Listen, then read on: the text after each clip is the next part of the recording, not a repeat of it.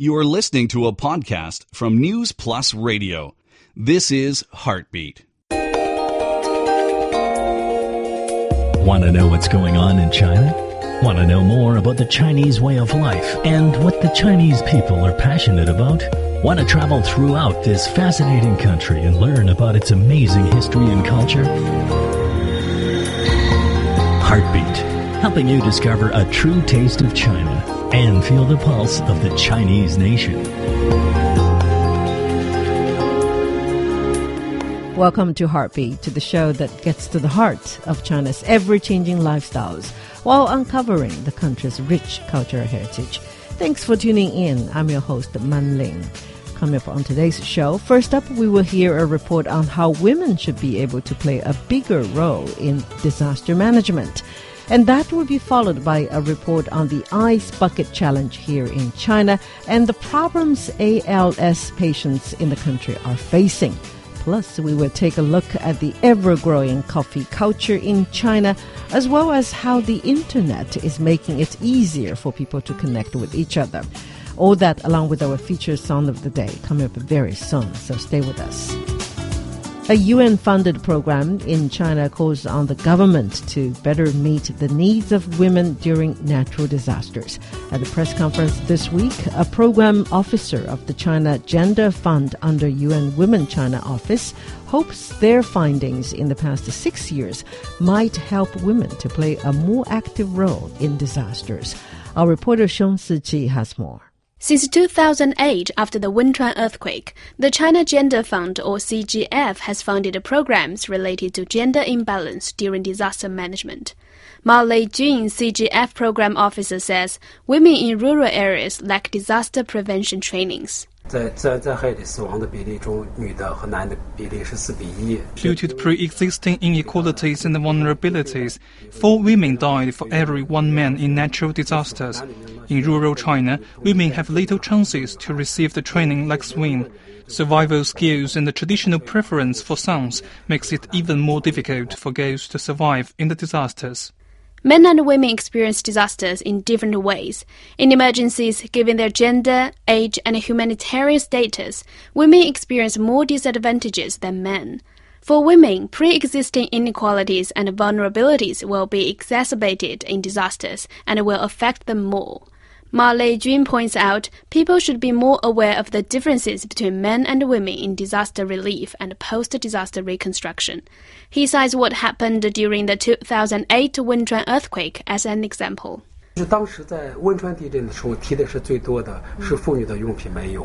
One of the problems happened in Wenchuan earthquake is the lack of women's hygiene products.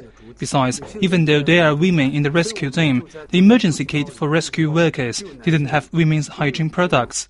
In addition, the staff of the project finds beds between men and women should be separated in temporary tents during the relief efforts so as to minimize any embarrassment. The gender imbalance during disaster became a project idea. Their findings were then applied to the Lushan earthquake that struck in the region in 2013. The project looks at gender issues not only in relief efforts, but also in post-disaster reconstruction. Julia Broussard, Country Program Manager of UN Women China office says the society should recognize women's strength in disaster management. Women need a special recognition of their abilities. I think it's easier to recognize that women are more vulnerable, but what's never recognized enough is are the strengths of women, and they have the ability and the right to participate in decision making. The project comes to an end this year. Project Officer Ma Leijun says they will report their findings to the government as to help improve disaster management in future cases. The study on gender equality in disaster management was one of the 59 projects supported by CGF in the past 10 years. So far, the fund has raised more than 4 million US dollars and supported projects in almost every province of China. In the press conference, CGF handed out awards to six Chinese institutions selected to implement the new batch of projects. That was Xiong Siqi reporting. Yes, definitely. Women should not always be regarded as the weaker sex. Once their strength is recognized, they can contribute more to the well-being of society and to themselves too. You're listening to Heartbeat. Want to know what's going on in China? Want to know more about the Chinese way of life and what the Chinese people are passionate about? Want to travel throughout this fascinating country and learn about its amazing history and culture? Heartbeat, helping you discover a true taste of China and feel the pulse of the Chinese nation.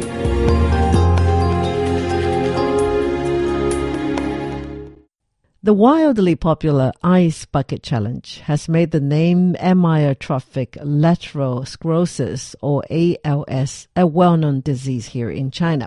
The popularity of the Ice Bucket Challenge comes at a time when Chinese sufferers of ALS are struggling with high medical costs. Liu Ming has more. Both medical staff and family members of ALS patients have voiced the urgent needs of ALS sufferers in China amid a popular internet campaign, the Ice Bucket Challenge. The campaign is currently drawing worldwide attention to the disease.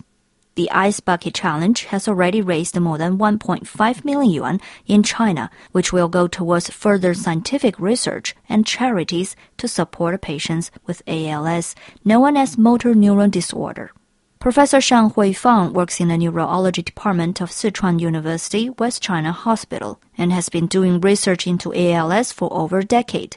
She says the condition is believed to be caused by both genetics and the environment. The biggest challenge lies in identifying its cause.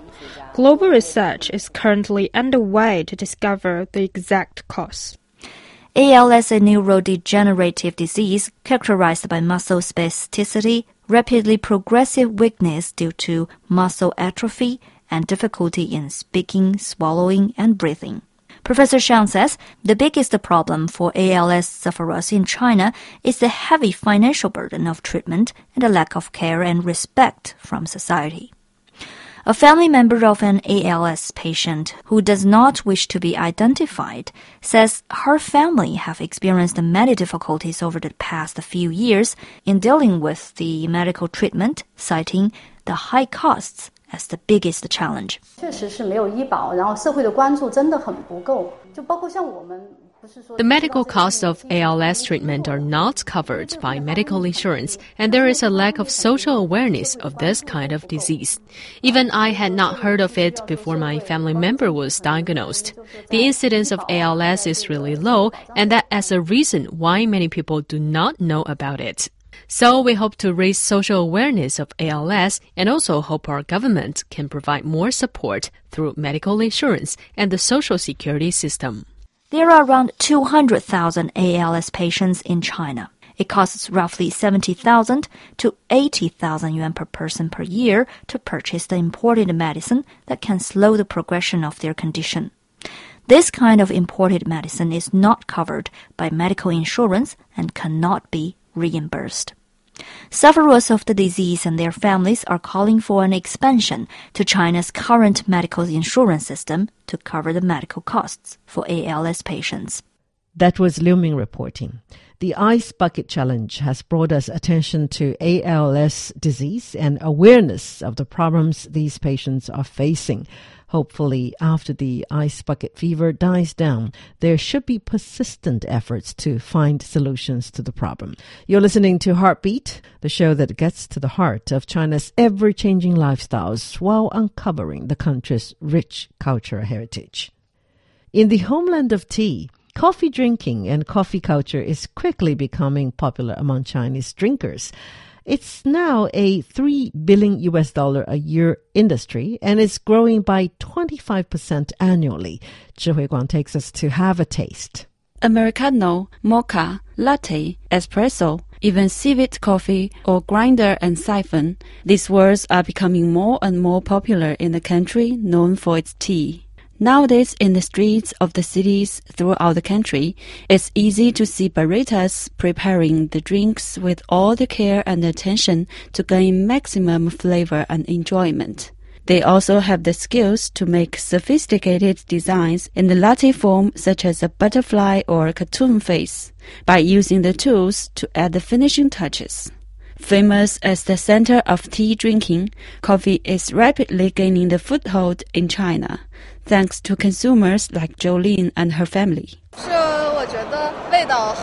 I think coffee tastes very good. It's quite different from Chinese tea. I find that different kinds of coffee have a different taste. My father loves drinking coffee very much. We have a coffee machine in our home.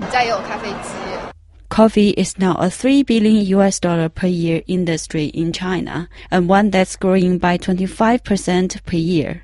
According to some estimates, China may become the world's largest coffee market within 10 years.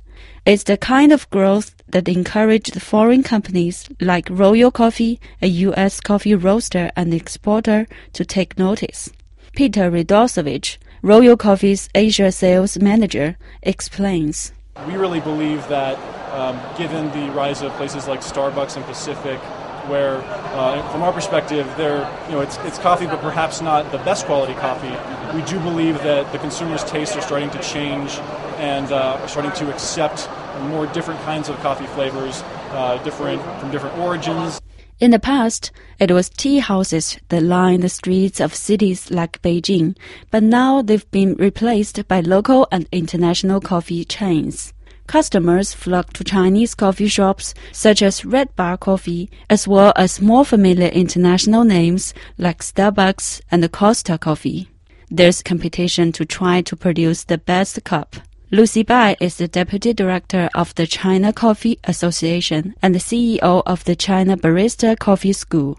She thinks it's important that China's developing coffee scene maintains a level of professionalism. We've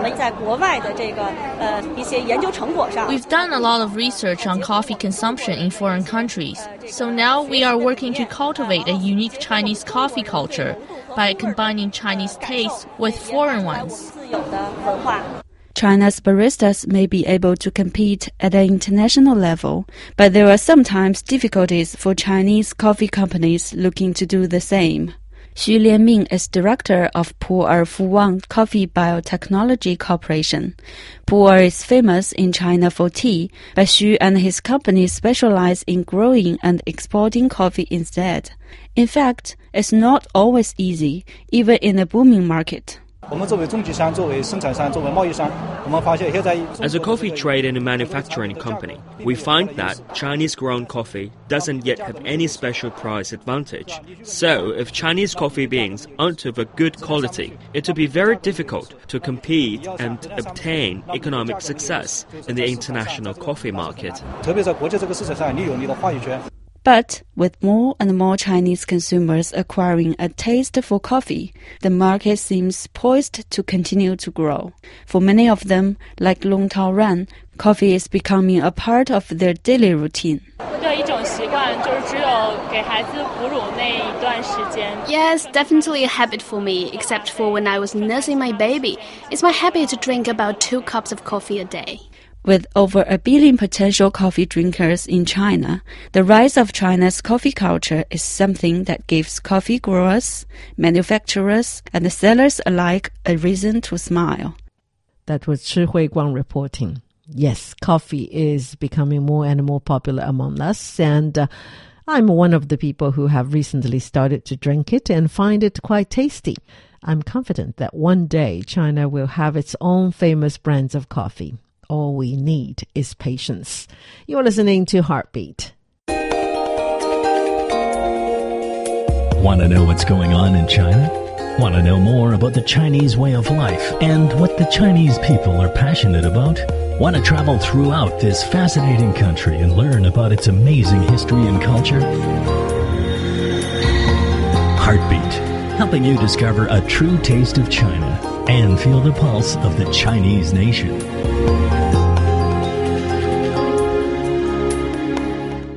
The development of technology and the internet has played an important role in trade and commerce.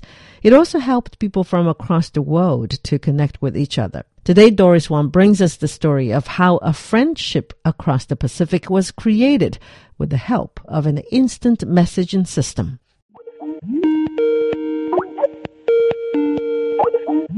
My name is Amelia Lourdes Delgado. Uh, we're from Olympia, Washington. In 2006, Amelia Lourdes Delgado, known to friends as Amalu, was working as a humanitarian doctor based in the United States when a complete stranger from China tried to connect with her through Skype. My name is uh, Ma Xiaolu. So my English name is Leia. I'm from Shandong province. Uh, the capital of Shandong is Jinan, so that's where I grew up. I've been living in Beijing for almost 11 years. At the time of their first meeting online, Leia was in her last year of college and was looking for ways to improve her English. I was just searching by name for fun, trying to find somebody that I can practice my English with because I was my my English was getting so rusty, um, and I wanted to pick it up again. And I found her by searching the name Miss Saigon because I love that musical. I wanted to find somebody who shared the interest with me so we can have something in common to talk about. The search turned up with three different Miss Saigons. One is from Vietnam, another from the UK, and the third one is from the United States. Since she is more familiar with American culture, Leia chose to connect with the third. Unbeknownst to her, Leia wasn't talking to the actual user of the account Amalu. It was her husband. Amalu was away in the Philippines, and when she came back and opened her Skype account, she got a big surprise. I was totally surprised and uncomfortable actually to see Leia on my contact list. Uh, normally I would block out people I don't know that would want to get into my contact list. But at that time, I was out of the country and my husband was using my laptop and he said that he thought about it and thought that it would be a good idea to have a Chinese friend because we were then considering to go to China and so he added her into my contact mm-hmm. list. They started off by firing short messages back and forth, telling each other about their daily lives. Amalu says she sensed Leia was shy and afraid. I believe it is because she wasn't so confident with the level of her English. I would initiate the conversation and try to ask her to say something about her day, you know, how she's doing in her studies, and until I was finally able to convince her for us to do a Skype call. So I just remember that first Skype call was very short. It's just like really hello and and a little giggle. You can you can hear that, and it's just really very hesitant to say much. For more than a year, their main method of communication was through Skype, and gradually, Leia came out of her shell and her English started improving. They spoke to each other about their families, friends, personal relationships, and the two became good friends. In November 2007, Amalu made her first trip to Beijing, and she and Leia finally met face to face. Both were feeling a little cautious when meeting each other at the airport, Leia's concern is that she won't be able to recognize the person she met on the internet. So far, what I have is just some pictures that she sent through Skype. But I just went anyways, and she was supposed to stay with me for a couple of days while she's touring around in Beijing. And so I went to the airport. It took her some time to come out, really, uh, with her luggages. She waited quite a while, and so was I. And she came out with a lot of people and for some reason I just I was able to recognize her. Amalu had more pressing concerns. I was just really thankful that she was at the airport. I was just, just trying also to imagine what if she wasn't real? What if there was no Leia? What if I get there and nobody was meeting me at the airport? It was my first time. I was all alone. I didn't know the language, and I just all the, had these what ifs in my mind, and I was just mm-hmm. really, you know, just thankful and just felt like oh, she's real. During her stay in China, Amalu met Leia's parents, who were curious about the woman from America who was teaching their daughter English online. A few years later, Leia made a trip to America to visit Amalu's family. Leia describes Amalu as her mentor and confidant. She's someone that I can count on, and uh, when I have a problem going on here, or um, when I'm not having a good day, or anything, I always go to her and I just know I can tell her everything. And she always has a solution. In 2010, Amalu's family made the move from the United States to China. She currently lives in Shenyang in China's northeastern Liaoning province and recently opened up a medical consulting company. Although they live in two different cities, the two friends still keep in touch and would often visit each other. Technology is often thought of as a double edged sword, and some people may use it for malignant purposes. But in the case for Leah and Amalu, it brought two people who live thousands of miles apart closer together and created a friendship that could last a lifetime. Thank you, Doris, for the story. Like it or not, the internet has fundamentally changed our lives. You're listening to Heartbeat. Time to sit back and listen to a song.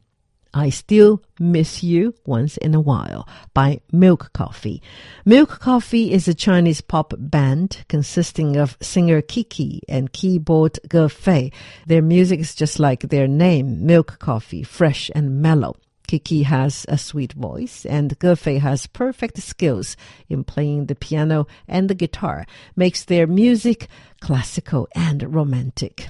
And they have a huge fan base of students. Here is I Still Miss You Once in a While by Milk Coffee. 偶尔还是会想起你，在夜深人静的时候，也许我还不习惯没有你。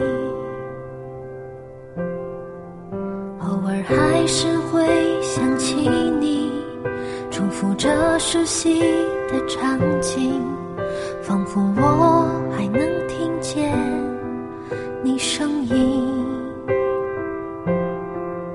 偶尔还是会想起你，却不会再停下脚步。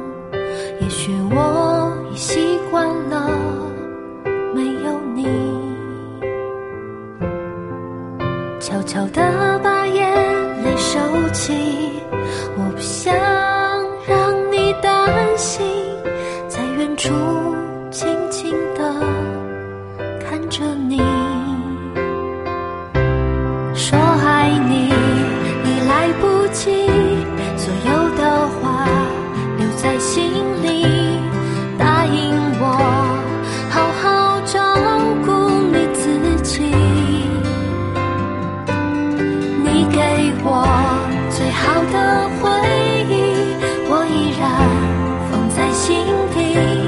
谢谢你曾出现在我生命里，偶尔还是会想起你，我会好好照顾自己，让回忆轻轻地睡去。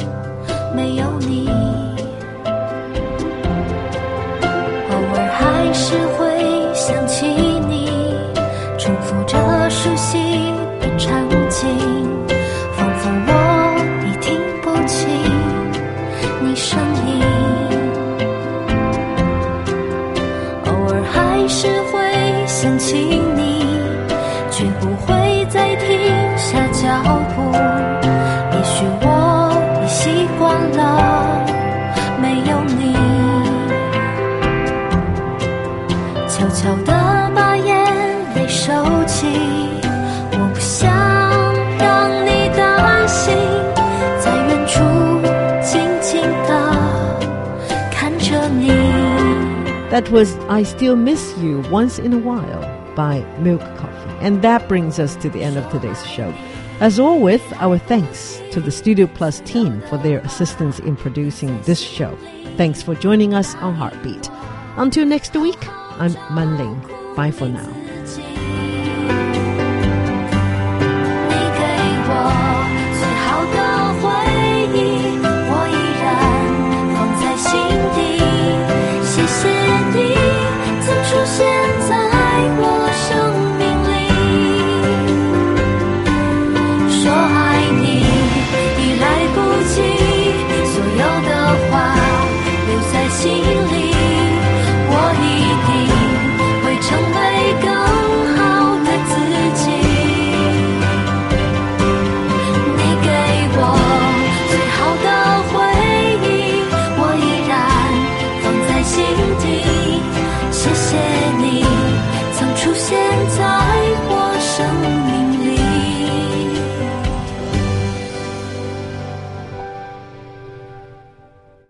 Thanks for downloading this edition of the program. To find out more, please go to our website, newsplusradio.cn. We hope you enjoy it.